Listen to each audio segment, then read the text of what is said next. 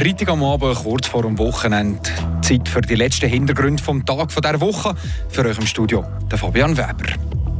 Die Staatsanwaltschaft die hat heute das Urteil gegen ehemaligen Friburger Staatsrat Georges Godel bekannt gegeben. Zu was er verurteilt ist das hören wir nein gerade. In Bern sind heute für ihn mal andere Gesichter im Nationalratssaal gehockt. Das Parlament das ist durch 44 Menschen mit Behinderung ersetzt gekommen. Mit dabei war auch Dödinger. Und Jon rüstet auf. In der gerade fertig gegangenen Wintersaison sind die Schneekanonen an ihre Grenzen gekommen. Das soll nächstes Jahr nicht mehr passieren. Alles das gibt es jetzt zu hören, hier in den Hintergrund vom Tag. Die Region im Blick. Radio FR an diesem Freitag am Abend. Der ehemalige Friburger Staatsrat Georges Godel der ist wegen Verletzungen vom Amtsgeheimnis angeklagt gekommen. Er hat vertrauliche Informationen in einem Buch veröffentlicht. Heute da ist Urteil gegen Georges Godel gekippt. Die Staatsanwaltschaft hat ihn gebüßt. Ich habe mich heute mit dem Fall befasst. Der Georges Godel der hat vom Journalist Jean-Marc Angelo das Buch Secret et Confidence d'un Président geschrieben. In diesem Buch da hat der ehemalige Staatsrat nicht öffentlich bekannte Tatsachen verraten. Außerdem hat er am Journalist vertrauliche Dokumente gezeigt. Das ist das Urteil von der Staatsanwaltschaft. Der ehemalige Staatsrat Georges Godel der akzeptiert seine Verurteilung. J'aurais bien aimé être blanchi, mais enfin, le procureur a décidé Natürlich wäre ich gerne freigesprochen gekommen, aber die Staatsanwaltschaft hat mich verurteilt auf Bewährung, möchte ich anmerken. Ich werde auch keinen Rekurs machen. Ich will meine Energie bei anderen Aktivitäten brauchen. Noch einmal, ich werde auch keinen Rekurs einlegen. mes responsabilités. Encore une fois, je ne ferai pas recours. Weiter hat Georges Godel erklärt, dass die Verletzung vom Amtsgeheimnis nie sein Ziel war. Seine Absichten mit dem Buch waren ganz andere. Gewesen. Je pensais que je ne dépassais pas les limites. Ça a toujours été mon objectif. Ich dachte, dass ich die Grenzen nicht überschritten. Mein Ziel war, die Bevölkerung einen Einblick in den Kopf eines Staatsrats zu geben. Das Amtsgeheimnis zu verletzen war nie mein Ziel. Von Anfang an wollte ich einfach beschreiben, wie unser Kanton genau funktioniert. Le fonctionnement de la vie de ce canton. Das hat der Staatsrat Fabien Gasser aber anders gesehen. Er erklärt, wie das Urteil gegen Georges Godel und gegen Autor, gegen Jean-Marc Angelo zustande ist gekommen. Euh, Nachdem ich die 44 transkribierten Gespräche zwischen diesen beiden Herren gelesen habe, war klar, dass einige von diesen Gesprächen problematisch waren. Es hat dabei verschiedene Blöcke von Themen gegeben, die nach mir Auslegung klar gegen das Amtsgeheimnis verstoßen haben. So kommt die Verurteilung zustande. So ist der Georges Godel zu einer Strafe von 27.000 Franken auf Bewährung und zu einer Buß von 2.500 Franken verurteilt gekommen.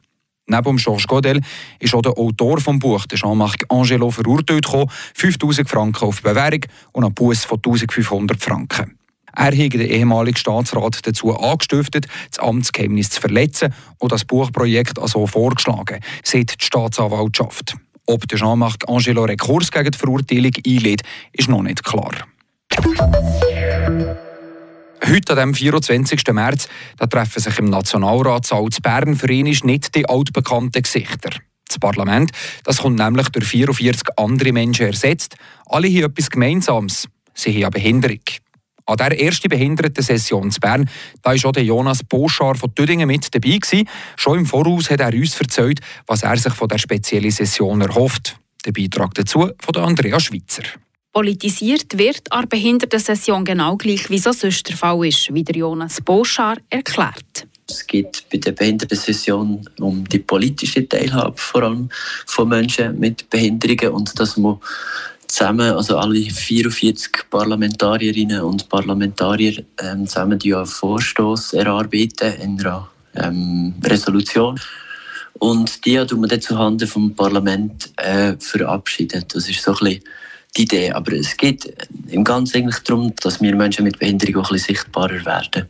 Die Session soll aber Teilnehmerinnen und Teilnehmer auch näher zusammenbringen. Zweitens ist es so eine gute Möglichkeit für ihn, um sich auch vernetzen mit anderen Menschen, mit anderen Behinderungsformen. Wie häufig ist es ja so, dass man so ein bisschen im eigenen Gärtchen denkt und ähm, schon so Ideen hat, was es da für Anliegen gibt, um die Gesellschaft noch ein bisschen barrierefreier zu machen. Und da finde ich es wichtig, wenn man mal so die Vernetzung hat zu anderen Menschen mit anderen Behinderungsformen. sagt der Jonas Boschar.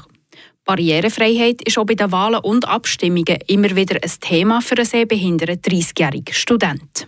Da gibt es aus meiner Sicht schon noch viel Handlungsbedarf. Gerade so, wenn man eben schon nur das Ausfüllen von der Abstimmungsunterlagen oder der Wahlunterlagen anguckt, wo man leider noch nicht selbstständig kann ausfüllen kann als blinde oder sehbehinderte Person, weil es ja das Papier ist, das man muss ausfüllen muss und man muss wissen, wo äh, den Text herschreiben und dann muss man noch können schreiben. Eine Lösung wird schon länger diskutiert. Bis jetzt allerdings ohne Ergebnis.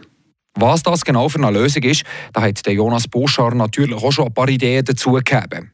Wie genau die aussehen, das könnt ihr auf Frapp nachlesen oder nachlesen. Jetzt da machen wir an dieser Stelle weiter mit den News vom Tag, zusammengestellt von der Tracy Meder. Der SP-Grossrat Gregor Kupski wird neuer Präsident von ProVelo Freiburg. Das schreibt der Verband ProVelo in einer Mitteilung. An der Generalversammlung vom Mittwoch hat der bisherige Präsident Benoit Berenou seinen Rücktritt bekannt gegeben. Zum neuen Präsidenten des Verbands wurde der SP-Grossrat und Anwalt Gregor Kupski gewählt. Kupski ist seit über zwei Jahren im Vorstand von ProVelo Freiburg aktiv. Die Freiburger Kantonspolizei hat gestern ein Fluchtfahrzeug angehalten. Dieses hatte bei der Autobahnausfahrt in Valrü einen Straßenpfosten angefahren und ergriff beim Anblick der Polizei die Flucht. Nach zahlreichen Verstößen gegen das Straßenverkehrsgesetz wurden die beiden Insassen des Fahrzeugs in Posieux angehalten. Sie standen unter Alkohol- und Drogeneinfluss. Die beiden Männer wurden vorläufig festgenommen und das Fahrzeug beschlagnahmt. Eine Ermittlung ist im Gange.